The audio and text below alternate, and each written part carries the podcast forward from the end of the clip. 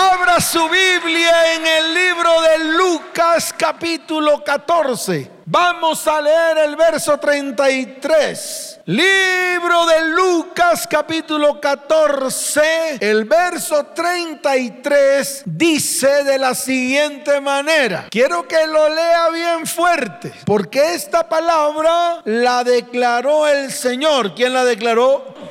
Señor, no la declaró Juan Perico los Palotes. No lo declaró cualquiera, lo declaró el Señor.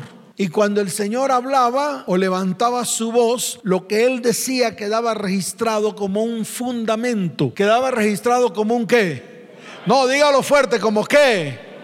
Como un fundamento firme para el hombre. Firme para todos aquellos que le seguimos. Firme para todos aquellos que creemos en Él. Entonces la pregunta es, ¿cuántos creen en Él? Levante la mano. Amén. Qué bueno, porque entonces esto es para usted. Dice la palabra del Señor. Así pues, léalo fuerte. Cualquiera de vosotros que no renuncia a todo lo que posee, no renuncia a qué? A todo. ¿A qué?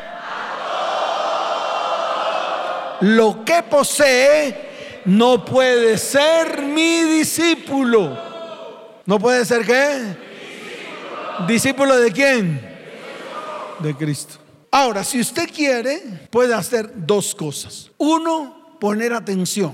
O dos, coger el pedacito de la palabra, coger unas tijeritas y abrirle un hueco a ese pedacito y decir, no, esta palabra no me conviene. Y eso es lo que hacemos muchos. ¿Qué hacemos muchos? Decimos, esta palabra no me conviene. ¿Esta palabra qué? No me conviene, porque no voy a renunciar a todo lo que poseo. Porque hay cosas que hay en mi vida a la cual no voy a renunciar. ¿A la cual qué? Pero hoy es el día. ¿Cuándo es el día? Dígale a la persona que está a su lado, diga al que está al lado, hoy es el día de renunciar a todo lo que posees dentro de tu vida dentro de tu casa, dentro de tu familia, dentro de tu descendencia. ¿Cuántos dicen amén? Dele fuerte ese aplauso al Señor. La palabra renunciación es la acción y el resultado de renunciar. ¿El resultado de qué? De renunciar, de dejar de hacer algo. Renunciar es dejar de hacer algo, dejar de tener algo. Eso significa renunciar. Pero renunciación va acompañado de algo que es fundamental para nosotros y es la que se hace sin reservar títulos ni derechos. La que se hace sin reservar qué? Títulos ni derechos. Ahora, esto no es solamente para nosotros los pastores, esto es para toda la iglesia. Porque yo aquí no estoy hablando de renunciar a las cosas materiales. No estoy hablando de renunciar a su economía. No estoy hablando de renunciar a su trabajo. Yo no estoy hablando de eso. Yo estoy hablando de renunciar a todo lo que usted posee dentro de usted. A todo lo que hay dentro de usted que no le permite que no que Dígalo fuerte que no que que no le permite servir a Dios, que no le permite colocar al Señor como su primera prioridad, que no le permite dejar aquellas cosas que estorban en su vida para colocar al Señor en el centro de su vida, en el centro de su casa, en el centro de su familia y en el centro de su descendencia. ¿Cuántos dicen amén? Y esto pasó con el pueblo de Israel cuando estuvo en Egipto. ¿Qué era lo que no le permitía al pueblo de Israel cuando estaba en Egipto salir al desierto a adorar a Dios? ¿Qué era lo que no le permitía? Su esclavitud. ¿Qué era lo que no le permitía? Claro, la esclavitud en la cual ellos estaban. Ellos estaban en medio de esclavitudes. Ellos estaban en medio de opresión. Ellos estaban en medio de yugos. ¿En medio de qué? Dígalo fuerte, ¿en medio de qué? Claro, estaban en medio de yugos. Ellos estaban en medio de exactores que los aprisionaban, que no les permitían tener libertad para adorar al Dios de Abraham, al Dios de Isaac y al Dios de Jacob. Ahí lo dice, si usted mira Éxodo capítulo 2, se dará cuenta que está escrito a todo lo que fueron sometidos los hijos de Dios, el pueblo de Israel, los descendientes de Abraham, los descendientes de Isaac y los descendientes de Jacob. En el libro de Éxodo capítulo 2, mire lo que está escrito, quiero que lo lea con detenimiento en el verso 23. Dice la palabra del Señor. Aconteció de, muchos días, murió el rey de Egipto y los hijos de Israel gemían. ¿Qué hacían los hijos de Israel? Gemían. Y dice de una manera clara, gemían a causa de la servidumbre, a causa de los yugos, a causa de su esclavitud. Y dice la palabra que gemían por esta causa. Y dice la palabra, escuche bien, y clamaron, ¿qué hicieron? Y subió a Dios el clamor de ellos con motivo de su servidumbre. Pero dice la palabra que Dios oyó el gemido de ellos y se acordó de su pacto con Abraham, Isaac y Jacob. Y en el verso 25 dice, y miró Dios a los hijos de Israel y los reconoció Dios. Qué tremendo. Hoy el Señor ha escuchado el gemido de nosotros. ¿Cuántos dicen amén? Hoy el Señor ha escuchado el gemido de su pueblo. Durante todo este tiempo hemos estado clamando, hemos estado gimiendo con gemidos indecibles delante de Dios. Hemos estado pidiendo al Señor que mire las promesas que nos ha dado. Hemos estado clamando para que Él descienda con su poder y traiga libertad. ¿Traiga qué? Dígalo fuerte y traiga qué? Libertad a nuestras vidas libertad a nuestras familias, libertad a nuestras descendencias en estos tiempos difíciles. Por eso yo hoy, cuando los estoy invitando, y los invito para que hoy sea el día de la más grande libertad para el pueblo de Dios y comenzar este año en libertad, sin yugos y sin ataduras. ¿Cuántos dicen amén? ¿Cuántos dicen amén? Dele fuerte ese aplauso al Señor.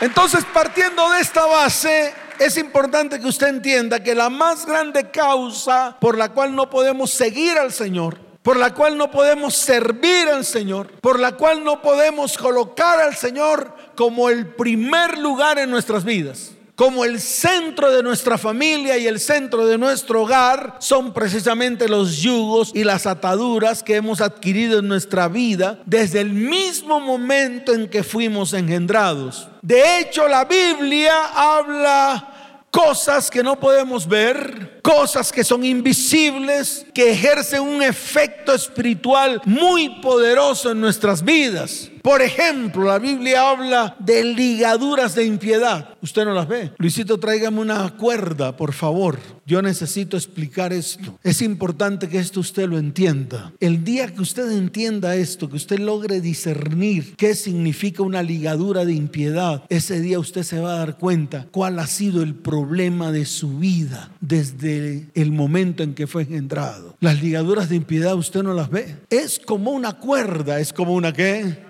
Es como una cuerda invisible que lo ata a algo, que lo ata algo. Una de las grandes ataduras son las ataduras que vienen por sus ascendientes. Jálela Luis, váyase al borde, jálela. Vienen de sus ascendientes. Vamos a suponer que Luis Mesa sea un ascendiente mío. Y es algo que me amarra, es algo que ¿qué? que me amarra. Hasta tal punto que muchos de mis comportamientos, jale Luis, Muchos de mis comportamientos son por causa de mis ascendientes. Así de fácil. Y así está usted, ahorcado. ¡Jale, Luis!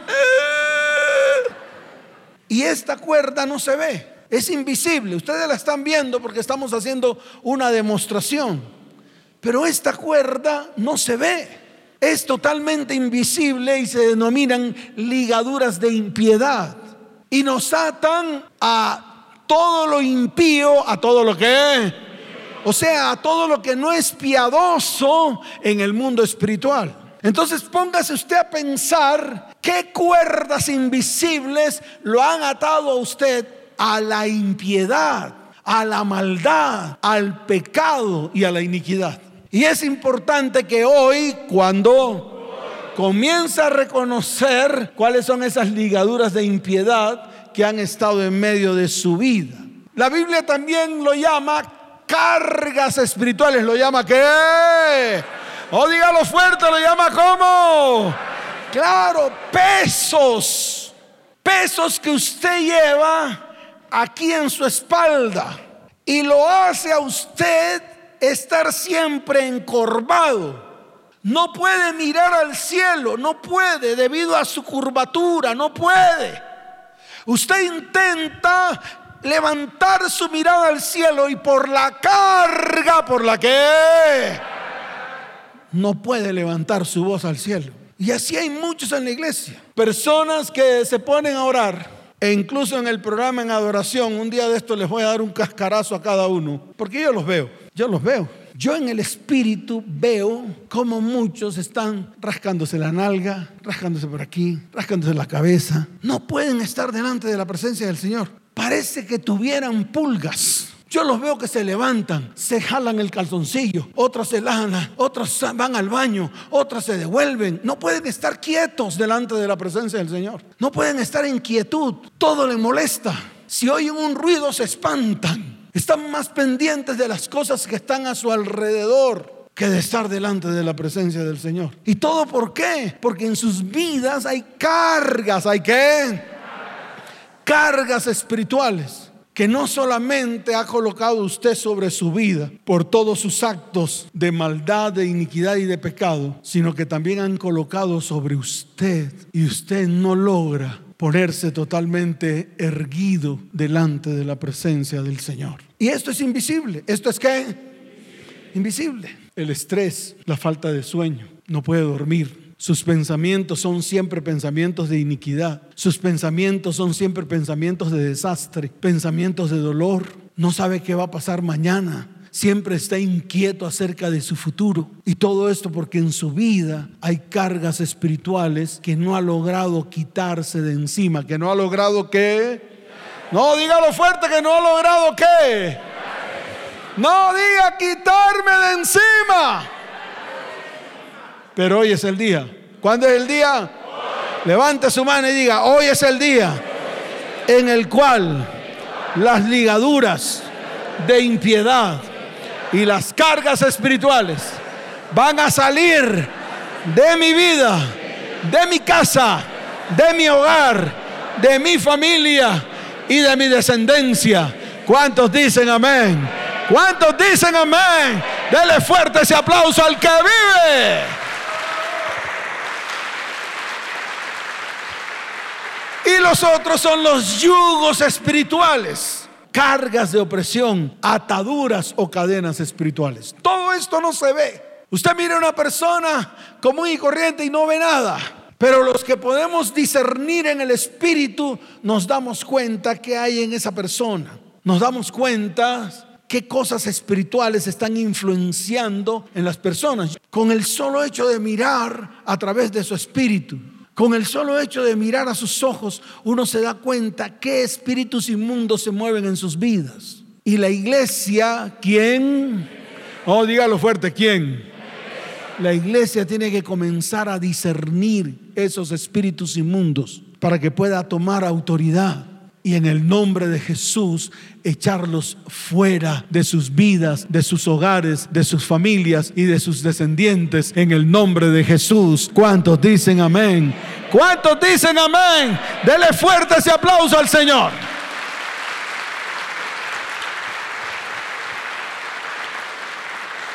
Entonces una atadura una ligadura precisamente es un elemento espiritual que te impide el movimiento y el avance en tu vida, el avance en tu propósito. Es más, te aísla y te destruye, destruye tu libertad, destruye tu mover espiritual, tu mover emocional, tu mover físico, tu mover económico. Muchas cosas en tu vida están atrancadas por esto, porque hay precisamente ataduras o ligaduras Hay un elemento espiritual que te está atando a un punto y no te deja avanzar por más de que tú quieras romperlo. Y es algo invisible. Y con el paso del tiempo, la atadura o ligadura termina desarrollando un hábito en tu vida. Hábitos espirituales, conductas emocionales y conductas naturales o físicas. Y luego estos hábitos generan más hábitos y más conductas destructivas. Y todo el fundamento de esto se basa en el pecado, en la maldad, en la iniquidad. Y la fuente que los alimenta, escuche bien, es la ira, el odio, el rencor, el temor, la amargura, la raíz de amargura. Eso es lo que los fundamenta, eso es lo que los sostiene. Eso es lo que lo tiene amarrado y atado a ti. Por eso es necesario deshacernos. Es necesario que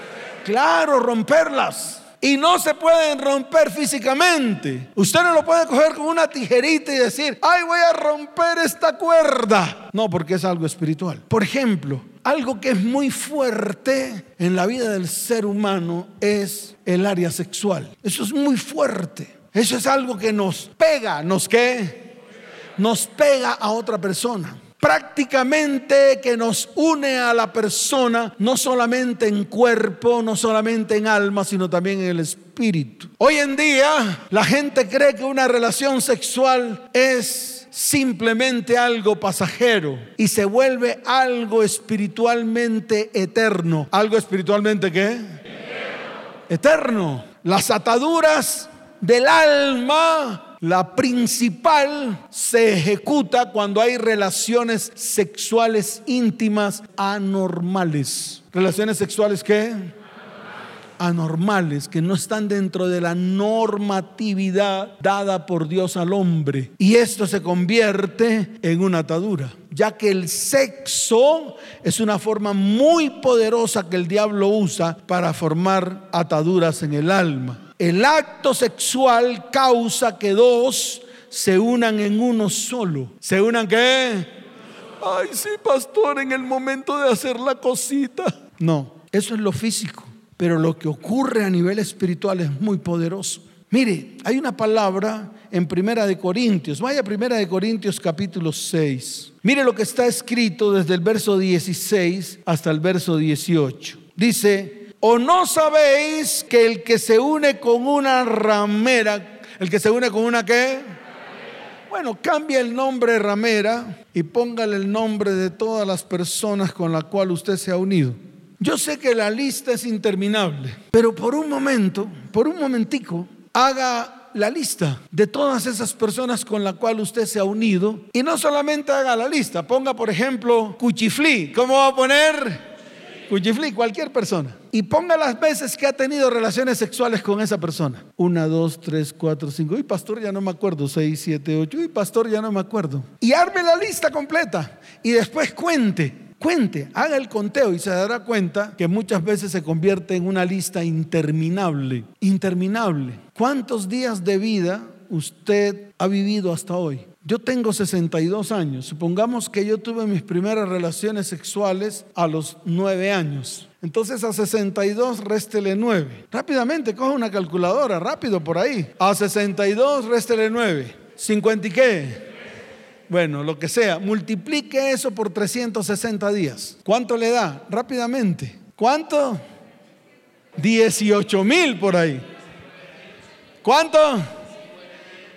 19.080 días de tener relaciones sexuales. 19 mil y pico de veces de tener relaciones sexuales, suponiendo que cada día tuve una relación sexual. Y cada vez que usted tuvo una relación sexual, cada vez una atadura en su vida. ¿Una atadura qué? Es así de fácil. De pronto usted no lo había visto de esa manera, pero hay que, hay que mirarlo con ese detenimiento. Porque es que a veces pensamos que una relación sexual usted la tiene y luego se va al baño, se lava y nada ha pasado. No quedó huella. Todo quedó otra vez normal. Todos los órganos vuelven a su estado normal. Usted no se da cuenta que todo vuelve a su estado normal. Usted se limpia o se lava, si es que se lava, algunos no. No se rían que la cosa es seria. Es que esto hay que hablarlo. Mire, si nosotros no hablamos esto a la iglesia, la iglesia siempre va a estar en medio de mentiras. Y después se preguntan por qué estoy como estoy. Después se preguntan por qué mis comportamientos son estos. ¿Por qué razón vivo estas cosas en mi vida? ¿Y por qué razón no he podido librarme de ellas? Y usted tiene que aprender a librarse de todas estas cosas. ¿Cuántos dicen amén?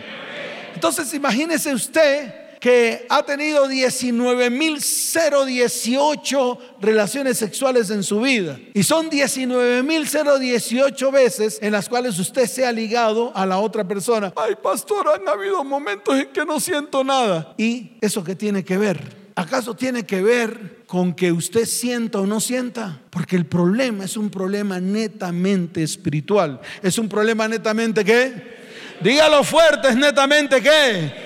Claro, el que se une con una mujer o el que se une con un varón es un cuerpo con ella o con él. Un cuerpo. Entonces cada vez que usted se une a una persona, se vuelve uno con esa persona. Y al volverse uno con esa persona, está generando una atadura con esa persona. Ay, pero ya terminé con el man. Pero ¿qué hay en su mente y en su corazón? Ay, ya terminé con el man. ¿Qué hay en medio de sus recuerdos? Ay, ya terminé con el man. ¿Qué hay en medio de sus sentimientos y emociones? Dígame entonces usted tiene reacciones extrañas que ni siquiera puede controlar. Y todo esto es porque trae todo lo que hay en su mente y en su corazón, lo trae a memoria y empieza a vivir lo que vivió en ese tiempo con determinadas personas. Y eso le genera ira, y eso le genera amargura, y eso le genera raíz de amargura, y eso le genera falta de perdón, y eso le genera enfermedad en sus huesos, enfermedad en sus órganos vitales, le genera problemas en sus riñones, le genera problemas en su corazón. Empieza su corazón a funcionar mal, y como el riñón es el motor del corazón, el riñón es el que... El riñón es el que... Claro, el riñón es el que se encarga de purificar la sangre que viene y la manda al corazón para que el corazón lo mande a todo el cuerpo. Y si eso funciona mal, entonces sus riñones funcionan mal, su corazón funciona mal. Todo su sistema de eliminación de toxinas funciona mal. Y entonces usted vive amarillo. ¿Cómo vive? Pálido, languiducho. Y usted después pregunta, ¿por qué mi condición es esta? Entonces algunos que se sienten pálidos empiezan a comer y a comer y esto le genera obesidad y se eleva el azúcar y la grasa anda por todo su cuerpo, tapona las eh, arterias, su corazón comienza a funcionar mal, empieza la taquicardia, empiezan todos los problemas de salud en su cuerpo y después usted se pregunta, ¿por qué razón tengo todas estas cosas? ¿Cuántos dicen amén? Entonces, si ve que esto no es cosita de comer, el que se une con un hombre, con una mujer, una, dos, tres, media vez, un poquito, medio, medio, la caricia, medio la palabrita, porque incluso hasta por palabras nos unimos a personas. Uno solo ustedes con él. Y eso genera en su vida una atadura. Ahí lo dice en la palabra. Los dos serán una sola carne. Los dos serán una sola qué? Así de fácil. Pastor, ya la corté, ya me fui no estoy, no importa, pero usted sigue siendo una sola carne con ese man o con esa vieja con la cual tuvo sus relaciones sexuales. Entonces hay que romperlas. ¿Hay que qué? Hay que desligarse. ¿Hay que qué? Hay que quitar el yugo. ¿Hay que qué? Que en esa área aún hay en su vida. ¿Cuántos dicen amén? Ahora, yo le traigo ejemplos claros porque para hablar paja cualquiera habla lo que se le da la gana. Pero yo tengo ejemplos en la Biblia que muestra precisamente ese tipo de ataduras. Por ejemplo, hay uno que es muy diciente y es el caso de la hija de Jacob llamada Dina. ¿Cómo se llamaba la hija de Jacob? Claro, se llamaba Dina. Mire lo que está escrito en el libro de Génesis 34, rápidamente. Solo le voy a poner este ejemplo. El resto se las voy a mencionar, pero este ejemplo es muy claro. Dice, salió Dina, la hija de Lea, la cual ésta había dado a luz a Jacob, a ver las hijas del país. ¿A ver a quién? Claro estar saltando, así como la caperucita roja. La, la, la, la, la, la, la, la. Así cuando, como cuando usted se sale del cascarón, empieza a enamorarse de cualquier impío que se le aparece, de cualquier chimoltrufio que se le aparece, cualquier man, el primero que se le, que huele rico, el primero, y se enamora de cualquiera. Y como salió al mundo, empieza usted a hacer las cosas que el mundo hace. Y lo peor de todo es que se contamina. Y eso fue lo que le pasó a Dina, la hija de Lea, la hija de Jacob. Mire lo que dice la palabra. Dice, y la vio Siquén, hijo de Amor, Ebeo, príncipe de aquella tierra, y la tomó y se acostó con ella y la deshonró. ¿Se acostó con ella y qué? ¿Cuántas veces usted ha sido deshonrada? Ahí está escrito, yo no lo estoy diciendo, lo dice la Biblia. Dice la deshonró y dice, pero su alma se apegó a Dina, la hija de Lea, y se enamoró de la joven y habló al corazón de ella. Y el problema es que no se podían cruzar los hijos de Jacob con los hijos de Siquem. No se podían cruzar, no eran compatibles. Ahí está escrito, ahí dice la palabra, mire, ahí está escrito, dice, y habló Siquén a Hamor su padre diciendo, tómame por mujer a esta joven. Pero oyó Jacob que Siquén había mancillado a Dina su hija y estando sus hijos con su ganado en el campo, cayó Jacob hasta que ellos viniesen. Y se dirigió Amor, padre de Siquén, a Jacob para hablar con él. Y los hijos de Jacob vinieron del campo cuando lo supieron y se entristecieron los varones y se enojaron mucho porque hizo vileza en Israel acostándose con la hija de Jacob, lo que no se debía haber hecho. Y Hamor habló con ellos diciendo, el alma de mi hijo Siquem se ha pegado a vuestra hija, os ruego que se la deis por mujer y emparentad con nosotros. Dadnos vuestras hijas y tomad vosotros las nuestras y habitad con nosotros, porque la tierra estará delante de vosotros. Morad y negociad en ella y tomad en ella, de ella, en ella posesión. Siquem también dijo al padre de Dina y a los hermanos de ella, halle yo gracia en vuestros ojos y daré lo que me dijereis. Aumentad a cargo mío muchos dotes y dones y yo daré cuanto me diereis y dadme la joven por mujer. Pero respondieron los hijos de Jacob a Siquén y Amor su padre con palabras engañosas por cuanto había mancillado a Dina su hermana y les dijeron, no podemos hacer esto de dar nuestra hermana a hombre incircunciso. Incircunciso. Así usted diga lo que se le dé la real gana Así usted diga que usted lo va a convertir. Pasan los años y pasan los años y usted no ve ninguna conversión en nadie. ¿Por qué? Porque se unió usted con un incircunciso y cuando el incircunciso la prueba, hasta ahí llegó su vida, porque le vuelve su vida añicos. Es así de fácil. Y así como Dina, hay muchos ejemplos. Por ejemplo, Sansón, ustedes se acuerdan de, de Sansón. No les voy a narrar la historia porque ahí está escrito. Ahí en el libro de jueces está escrito la historia de Sansón. Sansón tenía un problema con las mujeres, especialmente con las mujeres que no eran de su pueblo. Su misma mamá y su mismo papá le dijeron a Sansón, hijo, no te unas con extranjeras, por favor. ¿Acaso no hay mujer hermosa en Israel de la cual te puedas enamorar? ¿Y qué hacía Sansón? Siempre se iba a buscar las incircuncisas. ¿Y en qué quedó convertido? Dígame en qué quedó convertido, varón. Yo le estoy hablando a usted ahora, varón. Ya hablé de la mujer, ahora voy a hablar del hombre. ¿En qué quedó convertido? Quedó convertido en hombre ciego y dando vueltas y dando vueltas y dando vueltas sin rumbo. Y así hay muchos hombres aquí en este lugar. Ataron sus vidas a una incircuncisa y ahora en estos momentos están dando vueltas en una rueda, arruinados, vueltos una miseria. Hoy hay que romper esos yugos. Hay que qué? Dígalo fuerte, hoy hay que qué? Romperlos. Ay, pastor. Hay que hacerlo. Así usted haga como chivo. Este es el tiempo de la libertad que es en Cristo Jesús. ¿Cuántos dicen amén? ¿Cuántos dicen amén? Dele fuerte ese aplauso.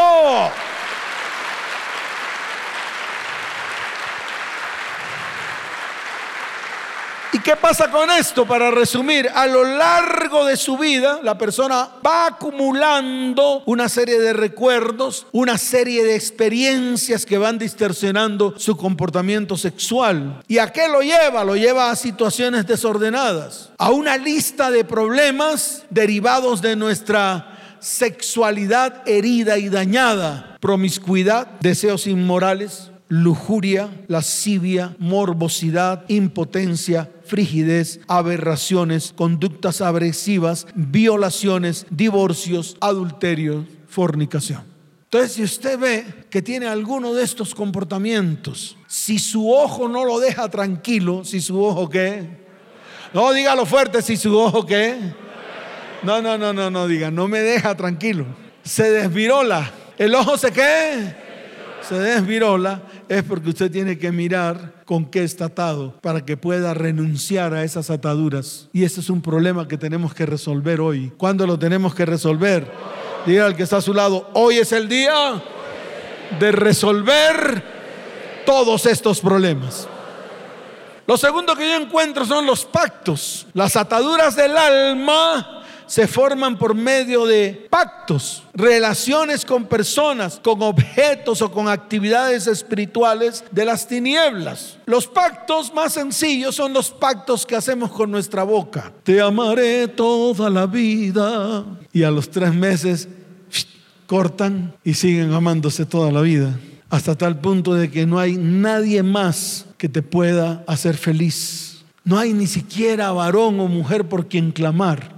Y yo veo aquí muchas mujeres y muchos varones que están atados a relaciones anteriores y por más de que claman por un varón, por más de que claman por un esposo, no han podido romper ese yugo, esa atadura con las relaciones anteriores.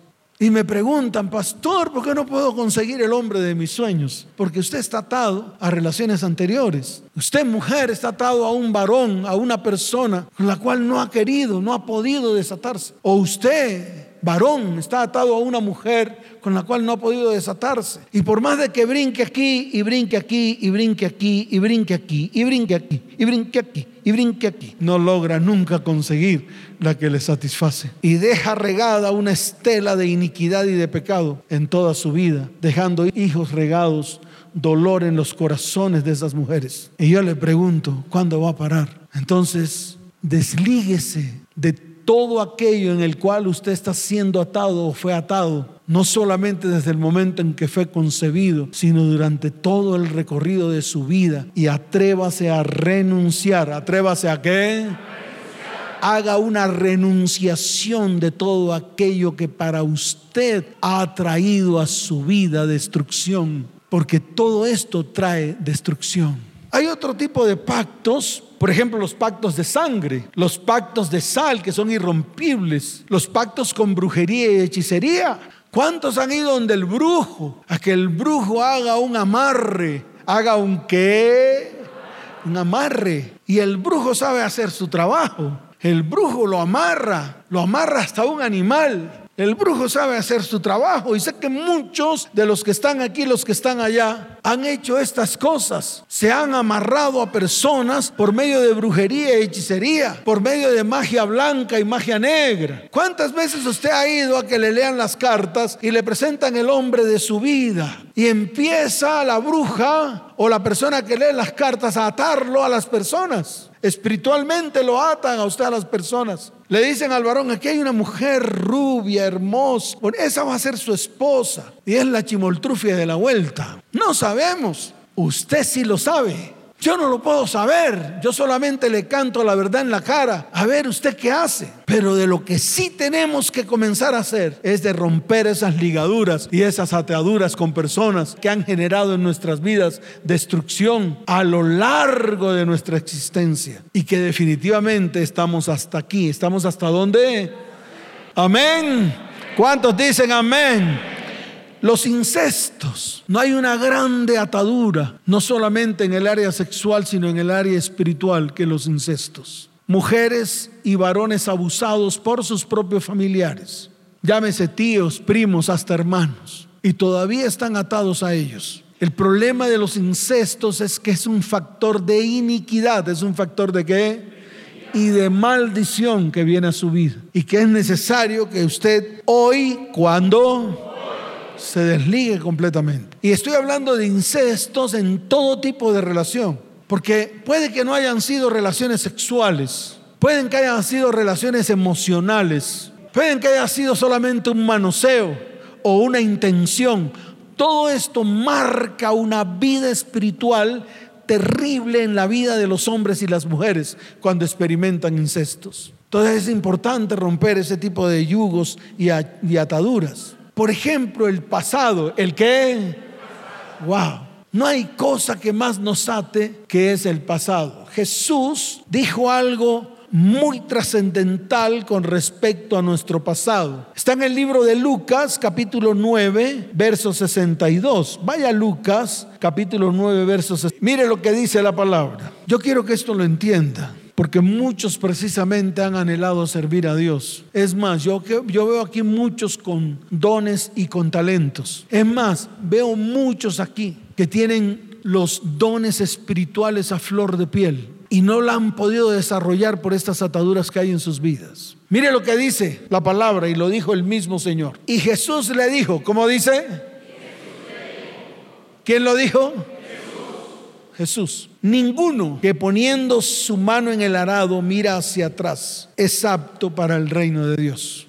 Entonces yo quiero que usted mire esto con detenimiento, porque si usted anhela el reino de Dios en su vida, si usted anhela establecer al Señor en el centro de su casa, en el centro de su familia, en el centro de su corazón, lo primero que tiene que hacer es dejar de mirar atrás. Si usted pone su mano en el arado y mira hacia atrás, no es acto para que el reino de los cielos esté en medio de su vida. Eso fue lo que dijo Jesús. Y eso usted lo tiene que entender. Mirar atrás precisamente es el pasado, porque estas ataduras son como eslabones de una cadena que nos mantienen firmemente unidos al pasado. Es la herencia espiritual negativa que se manifiesta en nuestras vidas porque abrimos puertas, dándole al enemigo el derecho legal de entrar. Esas ataduras generalmente afectan nuestra mente, afectan nuestra voluntad, afectan nuestras emociones y hasta nuestra área física, influencian nuestro comportamiento dañan todas las áreas de nuestra vida y se manifiesta con explosiones de ira, de rebelión, de depresión, de suicidio, de hambre compulsiva, de mentiras, de robo, de pecado sexual, de adicciones y muchos están atados al pasado. Generan un comportamiento destructivo y hasta espíritus de muerte llegan a su vida. Entonces es importante hacer un alto en el camino. Si usted todavía está atado o atada al pasado, en cualquier área, tal vez en muchas cosas que han hecho en su vida, de pronto deshonra, de pronto violaciones, de pronto traiciones, todo esto genera que nos atemos al pasado, que nos atemos a las personas que en algún momento de nuestra vida, escuche bien, nos hicieron daño. Y yo les digo a todos, si usted sigue trayendo a memoria todo lo que ocurrió en el pasado, aún en el presente, usted no va a poder avanzar. Su vida se llenará de una vida llena de rencor, de odios, de amargura, de raíz de amargura y de enfermedades físicas. Yo veo a muchas personas que tienen ya edad en este tiempo, las veo con enfermedades en sus cuerpos y sus enfermedades no son enfermedades físicas naturales, son enfermedades físicas heredadas por todo esto, por todo ese pasado que aún llevan encima de sus hombros y que en ningún momento han querido quitar, arrancar de sus vidas. Y por esta razón no pueden servir al Dios de lo alto. Y por esta razón sus vidas están atadas a lo terrenal, están atadas a lo emocional y nunca pueden desarrollarse de manera espiritual. Este es el tiempo en el cual Dios nos dice, es necesario que mi iglesia sea libre de los yugos y las ataduras en sus vidas. ¿Cuántos dicen amén? Dele fuerte ese aplauso al Señor.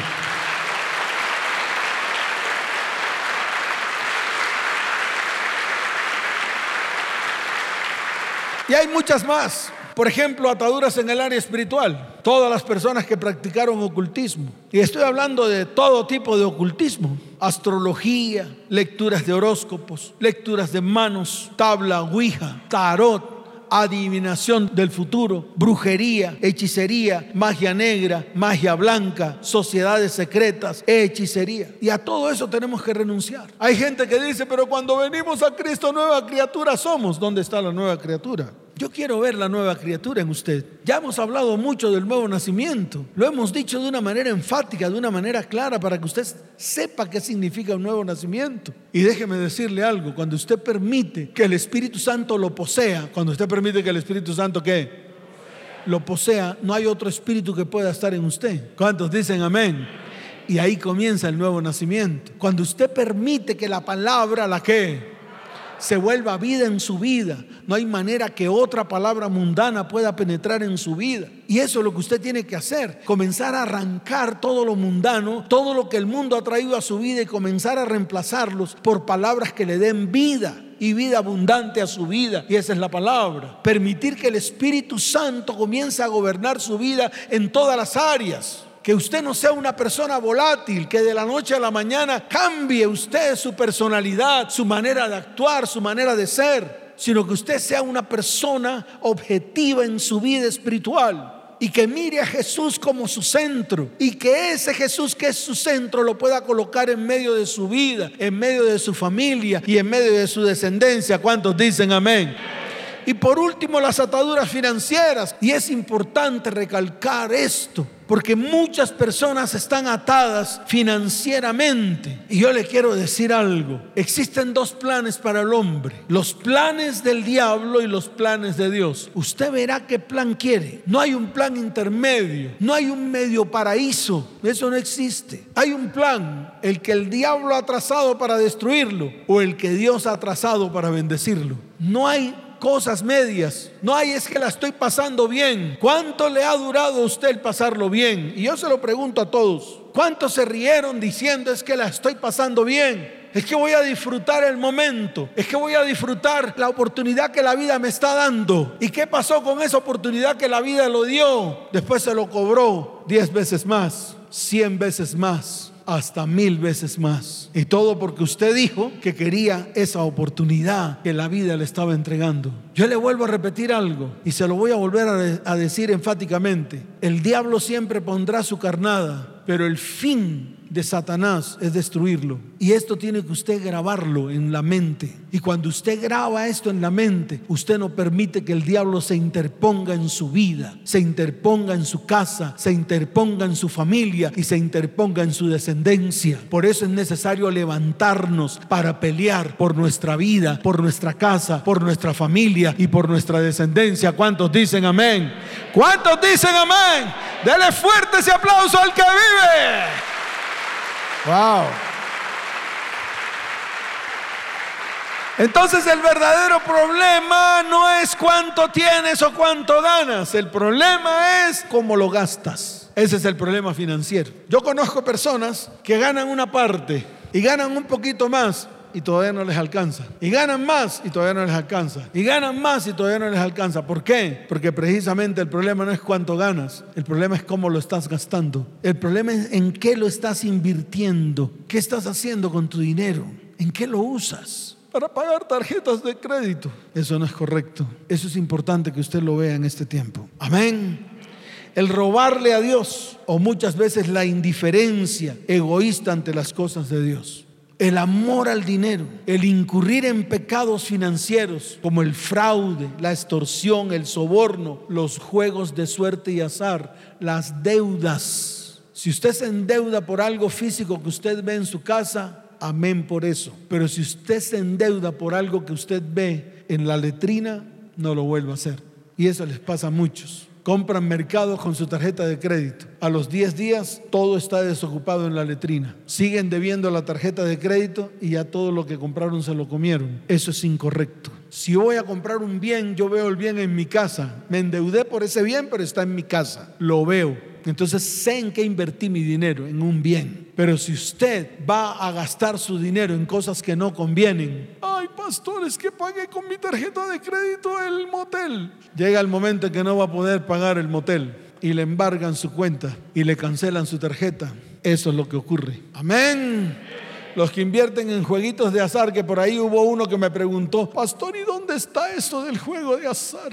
Ay, Dios mío, ¿por qué quieren tentar a Dios? ¿Por qué la gente está empecinada en tentar a Dios? ¿Por qué razón la gente piensa que las cosas de Dios son poca cosa? ¿Por qué razón la gente piensa que la palabra de Dios es algo que yo puedo desechar cuando se me da la gana? Déjeme decirle algo. Muchas cosas que te están ocurriendo hoy son por cosas que hiciste que no tenías que hacer. Porque un día le prometiste a Dios y le dijiste a Dios que no lo volverías a hacer y volviste a caer. Y Dios te vuelve a levantar, pero las consecuencias son funestas. Amén. ¿Cuántos dicen amén? ¿Cuántos dicen amén?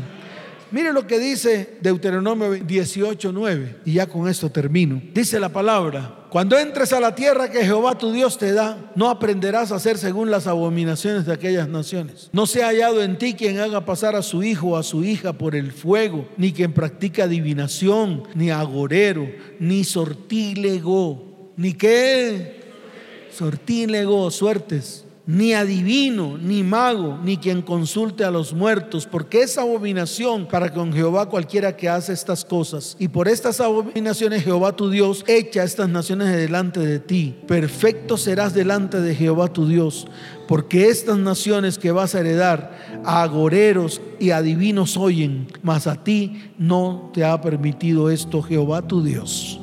Entonces con esto le callo la boca a muchos que me hablan de que yo cojo la boletica, yo cojo el balotico, yo hago mis cadenas, yo hago mis no sé qué, yo miro a ver si esto me trae suerte, si esto no me trae suerte, yo me pongo el calzón amarillo, me como las uvas verdes, me como tal cosa, hago lo otro, hago lo que el mundo hace, saco la maleta y doy no sé cuántas vueltas, hago toda la cantidad de cosas que hace el mundo para ver si me trae suerte, para ver si la suerte me acompaña. Dios no tiene nada que ver con suertes. Dios no es un Dios de azares. Dios es un Dios de propósitos. Dios es un Dios de qué? Y Él quiere colocar propósitos firmes en ti. Amén. ¿Cuántos dicen amén? Dele fuerte ese aplauso. Vamos a colocarnos en pie. Wow.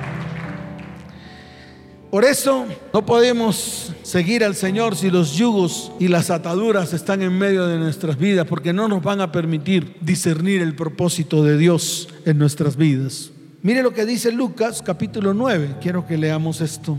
Desde el verso 57 en adelante. Dice, yendo ellos, uno le dijo en el camino, te seguiré a donde quieras que vayas.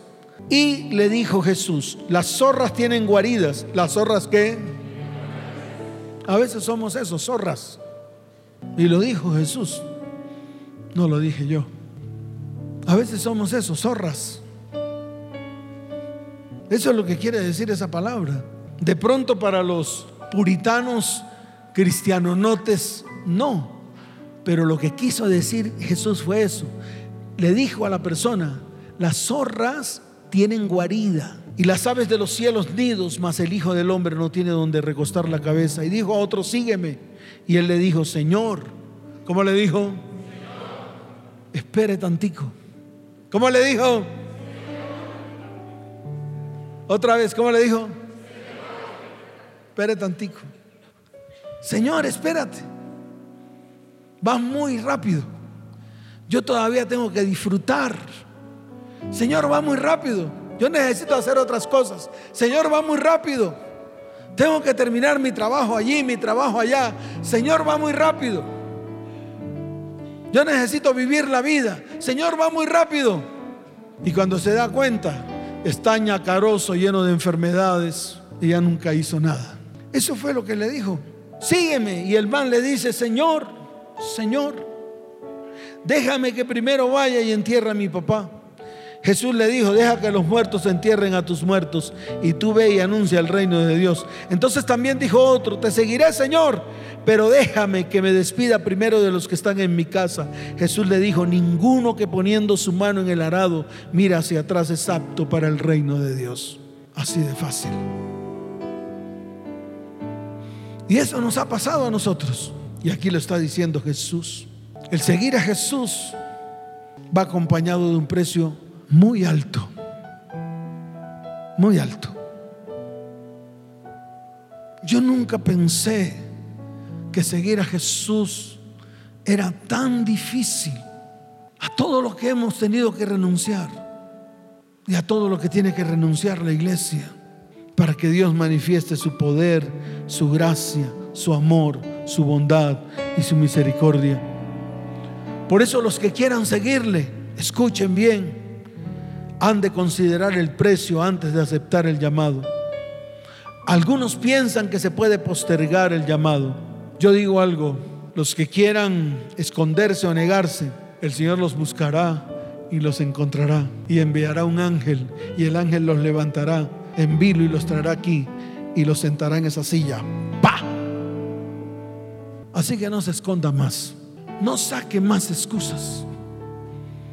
Ya es suficiente. Estamos en tiempos muy difíciles y la iglesia se tiene que levantar para mostrar el poder de Dios en sus vidas, en sus familias y en sus descendencias. ¿Cuántos dicen amén? amén. Dele fuerte ese aplauso al Señor.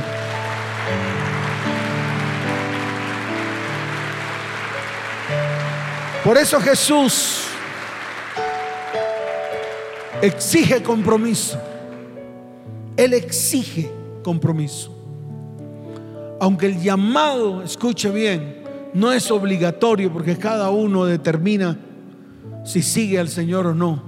Él exige compromiso. Mire lo que dice Lucas capítulo 14 desde el verso 25 en adelante. Dice, Grandes multitudes iban con él y volviéndose les dijo, grandes multitudes. Y Jesús iba seguido de multitudes, pero él se volteó, miró la multitud y dijo lo siguiente, si alguno viene a mí y no aborrece a su padre, a su madre, a su mujer, a sus hijos, a sus hermanos, a sus hermanas, a su propia vida, no puede ser mi discípulo. El que no lleva su cruz y viene en pos de mí, no puede ser mi discípulo. Aborrecer, la palabra, la expresión en hebreo, significa amar menos. ¿Significa qué? Todo lo que tú tengas, ámalo menos y ama más al Señor. Colócalo en primer lugar. Eso es lo que dice esta palabra. Amén. Y por último, Jesús promete que nuestro compromiso recibe recompensa. ¿Nuestro compromiso qué? ¿Cuántos lo creen? ¿Cuántos quieren esas recompensas? Levante sus manos al cielo. Cierra sus ojos. De cierto, de cierto te digo, que no hay nadie que haya dejado casa o padre o hermanos o mujer o hijos por el reino de Dios, que no haya de recibir mucho más en este tiempo y en el siglo venidero la vida eterna, dice el Señor. Levante sus manos. ¿Quieres aceite? Vas a recibir aceite. Aceite nuevo. No el viejo añejado, el nuevo fresco que necesita la iglesia para recibir sanidad, para recibir libertad. Todos los yugos, todas las ataduras hoy se van a romper. Hoy la vas a colocar delante de la cruz del Calvario. Hoy vas a colocar tu vida delante de la cruz del Calvario. Porque hoy es un día de libertad.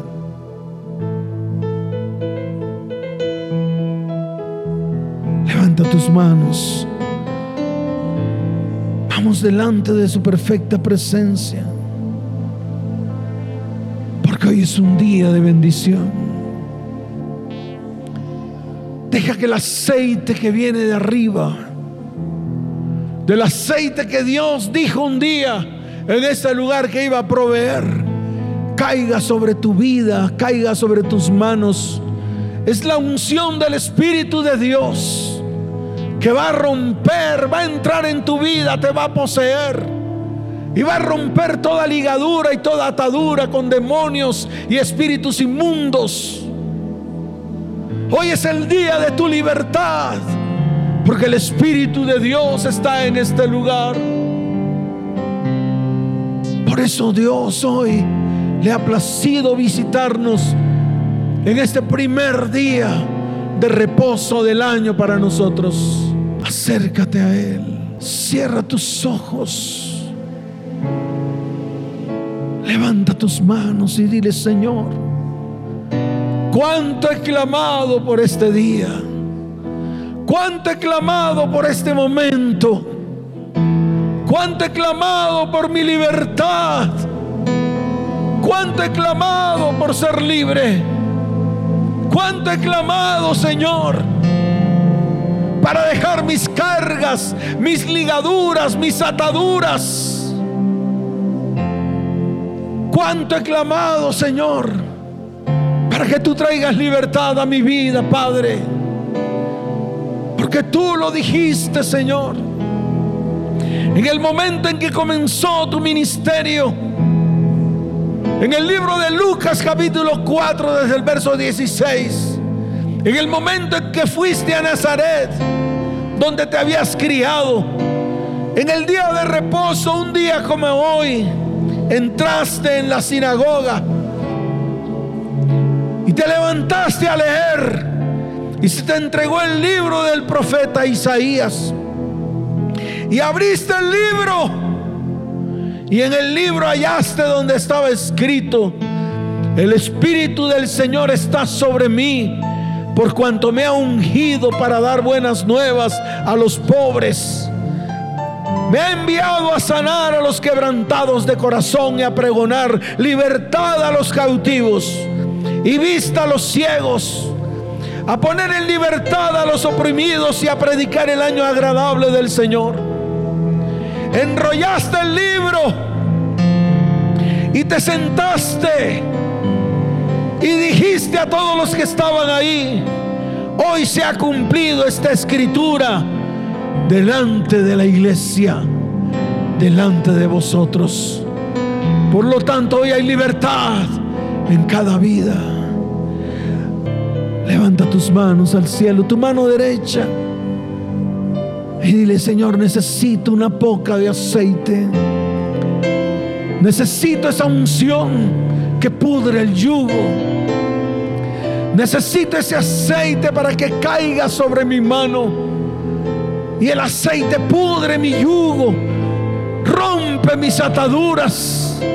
Quita mis coyundas. Y me hace libre. En el nombre de Jesús. Levanta tus manos y dile, Señor, hoy renuncio a toda atadura y a toda ligadura de las tinieblas. Hoy renuncio a todo yugo con personas, a todo yugo con cosas, a todo yugo en el área espiritual. Hoy renuncio a todo yugo en mi área emocional. Señor, estremece mi vida hoy. Trae libertad. Trae libertad a mi vida en este día quiero, Señor, que la unción de tu Espíritu caiga sobre mi vida, me posea completamente y me libere completamente de espíritus y demonios inmundos en el nombre de Jesús. Levanta tus manos y dilo, a tus pies hay paz. Oh, a tus pies, Señor, hay gracia y bendición. Derrama tu gracia y tu bendición. Derrama la unción de tu espíritu hoy. Oh Padre, Padre, aquí estamos tu iglesia, clamando a ti, clamando por libertad, Señor. Derrama tu aceite. Espíritu de Dios, ven ahora. Ahora sopla con un viento fresco. Derrama nuevo aceite sobre tu iglesia en esta mañana. Oh Padre, aquí estamos clamando. Levanta tu voz en clamor. Levanta tu voz en clamor. Levanta tu voz. Dile, Señor, yo quiero ser libre en mi área sexual, en mi área física, en mi área económica. Quiero ser libre ahora en el nombre de Jesús. Quiero que tú vengas a mi vida. Quiero que te derrames sobre mí ahora en el nombre de Jesús. En el nombre de Jesús. Levanta tus manos. Mueve tus manos así. Mueve tus manos. Porque viene la unción. Cierra tus ojos. Y vamos a esperar. Porque Él está en este lugar. Es la más grande demostración que Él está aquí en este lugar. Él está aquí. Él se está paseando en medio de los caminos de esta iglesia.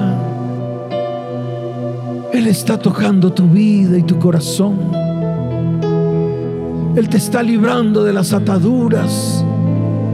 Él te está librando de ese fuerte dolor. Él te está librando. Porque hoy es día de libertad. Padre, hoy levanto mi mano. Derrama tu aceite hoy. Derrama un ungüento fresco, Señor. Una unción nueva. Y sopla tu viento ahora. Sopla tu viento sobre tu iglesia. Sopla tu viento sobre tu iglesia en este día. Sopla tu viento sobre cada uno de nosotros, Señor. Que podamos experimentar libertad, sanidad ahora. Oh, levanta tu mano derecha y dile, Señor, hoy renuncio a esas ataduras las llevo a la cruz del Calvario. Hoy veo mis ataduras en la cruz. Porque ciertamente en la cruz del Calvario exhibiste públicamente a todo principado y a toda potestad. Hoy soy libre.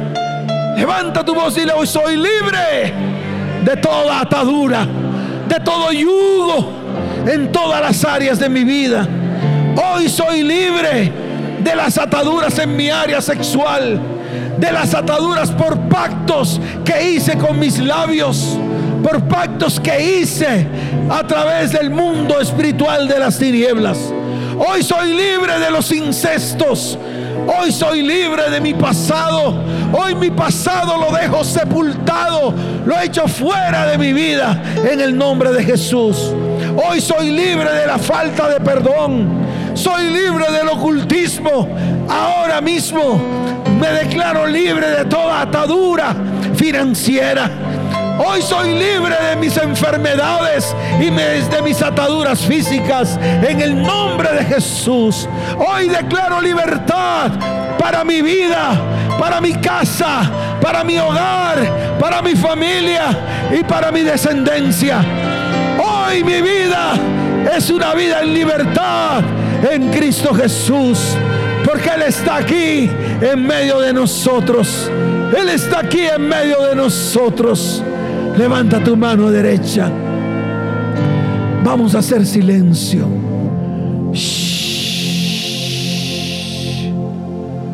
Cierra tus ojos.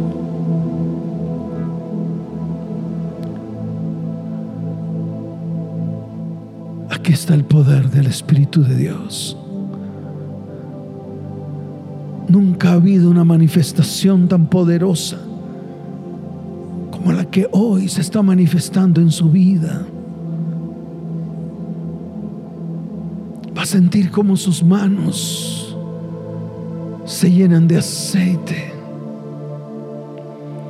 Va a sentir como la unción del Espíritu cae sobre su vida y rompe, quita todo el peso que hay en sus hombros. Va a sentir como comienza usted a ser libre de todo demonio y espíritu inmundo en su vida. Va a tomar aire por la nariz y va a echarla por su boca. Ahora, una y otra vez. Va a decir, soy libre de estos espíritus inmundos. Hay libertad en mi vida. Hay libertad en mi vida. Inhale aire. Bote aire fuerte por su boca. Y dígale, soy libre ahora en el nombre de Jesús. Soy libre de toda carga. Soy libre de todo peso que ha querido el hombre colocar sobre mi vida. Soy libre ahora mismo en el nombre de Jesús. Y hoy respiro libertad para mi vida libertad para mi familia, libertad para mi descendencia. Coloque su mano en su cabeza, coloque su mano en su cabeza. Y ahí está la unción. Va a sentir ese fuego en su cabeza. Fuego en su cabeza como si fueran lenguas de fuego en medio de su vida. Y va a decirle, Señor, gracias. Gracias, Padre. Gracias por este tiempo tan especial. Oh, bendigo este tiempo, Dios. Mira tu pueblo, Padre. Mira tu pueblo, Padre. Oh, Abba, Padre. Levántate hoy en medio de tu pueblo y trae bendición sobre tu pueblo. Oh, te lo pido, Padre, en el nombre de Jesús. En el nombre de Jesús. Dale gracias a Él. Dile, Señor, gracias. Señor, gracias. Todos a una sola voz digan gracias, Señor. Gracias, Padre. Te damos la gloria, te damos la honra. Gracias, Padre, por estos tiempos. Hay sanidad en mi cuerpo, hay sanidad en mi alma. Oh, hay libertad en mi vida, Señor. Gracias, Padre. Gracias, Señor. En el nombre de Jesús te damos gloria y honra. Amén y amén. ¿Cuántos dicen amén? Dele fuerte ese aplauso. ¿Cuántos le dan gracias a Dios? ¿Cuántos pueden darle un fuerte aplauso al que vive? Oh, vino nuevo aceite fresco, alimento espiritual para mi vida. ¿Cuántos dicen amén? ¿Cuántos dicen amén? Fuerte ese aplauso al que vive. Levanten sus manos al cielo. Padre, bendice a tu iglesia. Iglesia cristiana ETP, te bendigo con abundancia de paz. Te bendigo con salud y te bendigo con prosperidad. Padre, esta es tu iglesia, la que tú estás levantando en este tiempo. Llévalos en paz y en bendición. En el nombre de Yeshua, el Mesías. Y el pueblo dice, el pueblo dice, les amo con todo mi corazón. Que Dios les bendiga y les guarde. Nos vemos. Chao, chao.